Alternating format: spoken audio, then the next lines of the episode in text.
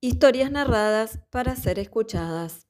El cuento se titula El cazador o una pócima para el amor de John Collier. Alan Austin, nervioso como un gato, subió cierta oscura y crujiente escalera en las inmediaciones de Pell Street y escudriñó un momento en el sombrío rellano, antes de localizar el nombre que buscaba escrito confusamente sobre una de las puertas. Empujó esa puerta, como se le había indicado, y se encontró en una pequeña estancia en la que no había más mobiliario que una sencilla mesa de cocina, una mecedora y una silla corriente. En una de las sucias paredes color gris había un par de anaqueles que contenían en total quizás una docena de botellas y tarros. Un hombre viejo estaba sentado en la mecedora, leyendo un periódico. Alan, sin palabras, le entregó la tarjeta que le habían dado. Siéntese, señor Austin, indicó el viejo con gran cortesía. Tengo mucho gusto en conocerlo. ¿Es verdad que posee usted cierta mixtura de mm, unos efectos muy extraordinarios? Mi querido señor, contestó el anciano, mis existencias de ese género no son muy amplias, pero no dejan de ser variadas. No trabajo con puestos comunes. Creo que nada de lo que vendo tiene efectos que puedan ser descritos precisamente como corrientes. Bien, el hecho es, empezó Alan. Por ejemplo, le interrumpió el viejo, tomando una botella del anaquel. Aquí está un líquido incoloro como el agua, casi insípido, completamente imperceptible si se disuelve en café, vino o cualquier otra bebida. Pasaría también totalmente inadvertido en cualquier método usual de autopsia. ¿Quiere decir que se trata de un veneno? exclamó Alan horrorizado. Llámelo detergente, si le place, continuó el viejo con indiferencia.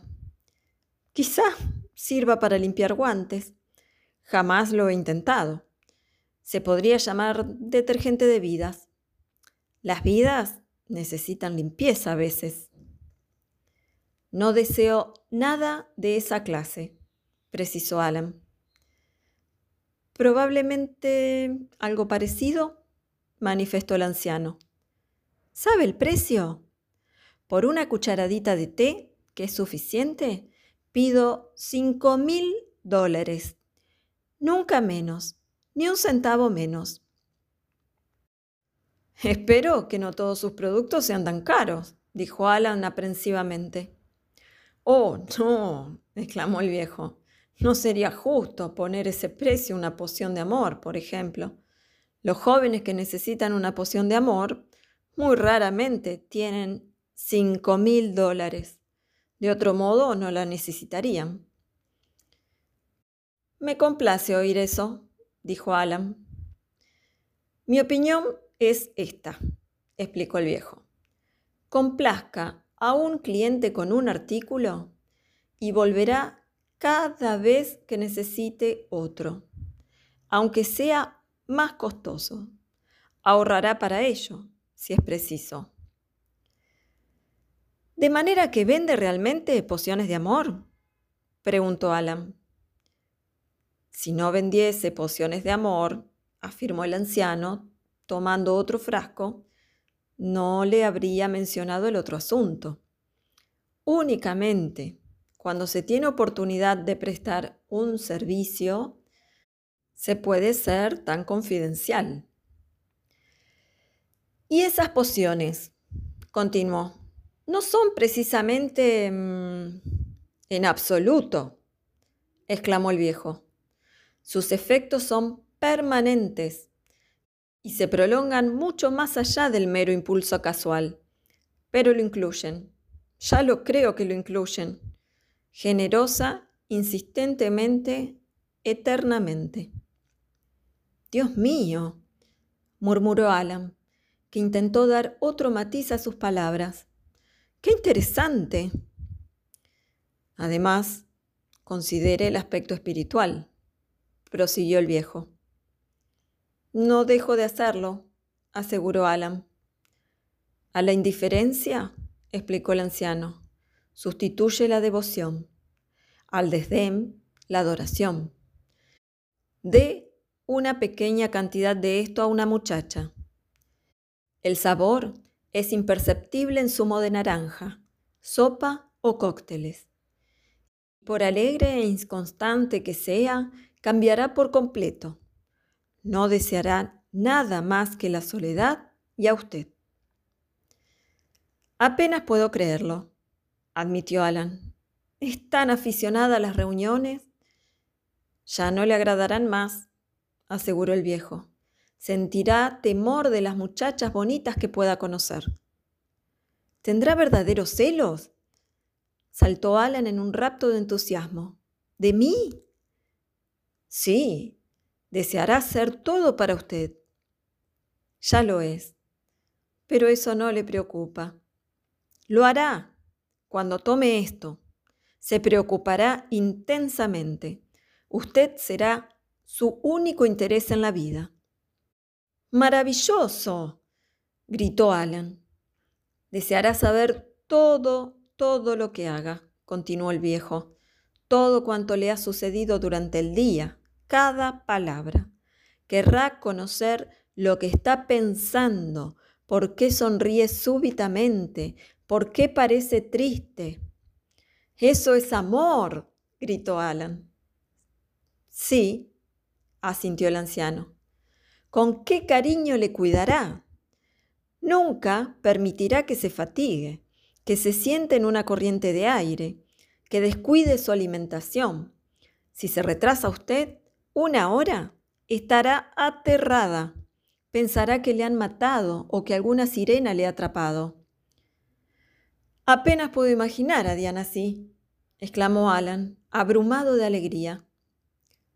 No tendrá usted que emplear su imaginación, aseguró el viejo. Y a propósito, ya que siempre existen sirenas, si por cualquier casualidad usted necesitara más tarde una pequeña escapada, no necesita preocuparse. Ella terminará por perdonarle. Por supuesto, quedará terriblemente afectada pero al final le perdonará. Eso no sucederá, afirmó Alan fervientemente. Desde luego que no, dijo el viejo. No obstante, si sucediese, no necesita preocuparse.